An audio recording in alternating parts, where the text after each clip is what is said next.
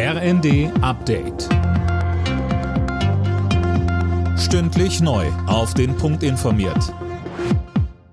Ich bin Dirk Jostes. Guten Morgen. Der Bundeswehrverband hat die Nominierung von Boris Pistorius zum neuen Verteidigungsminister gelobt.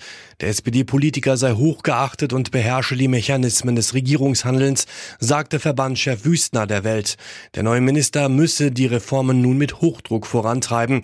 Ähnlich äußerte sich die SPD-Vorsitzende Saskia Esken im ZDF. Insbesondere kommt es da auf die bessere äh, Zusammenarbeit auch mit der Industrie an, sowohl die Ausstattung der Bundeswehr, denn auch da haben wir ja große Mängel, als auch eben die Unterstützung der Ukraine. Da brauchen wir äh, eine gut funktionierende äh, Zusammenarbeit auch mit der Rüstungsindustrie. Auch da hat es in der Vergangenheit gemangelt äh, und da müssen wir besser werden. Bundeskanzler Scholz ist heute beim Weltwirtschaftsforum in Davos und der Ukraine-Krieg sowie die Lieferung von Kampfpanzern bleiben das größte Thema.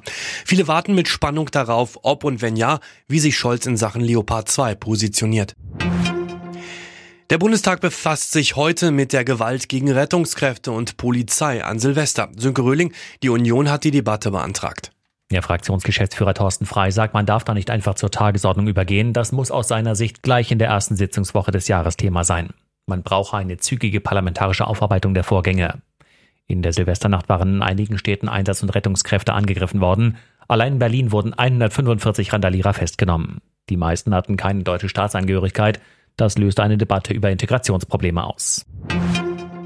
Die älteste Frau der Welt ist tot. Die Französin Lucille Randon ist mit 118 Jahren gestorben. Sie kam 1904 zur Welt, erlebte beide Weltkriege mit und überstand nicht nur die spanische Grippe, sondern kurz vor ihrem 117. Geburtstag auch noch eine Corona-Infektion. Die deutsche Handballnationalmannschaft hat auch ihr letztes WM-Vorrundenspiel gewonnen. 37 zu 21 hieß es am Ende gegen Algerien. In der Hauptrunde trifft das Team von Trainer Gislason auf Norwegen, die Niederlande und Argentinien.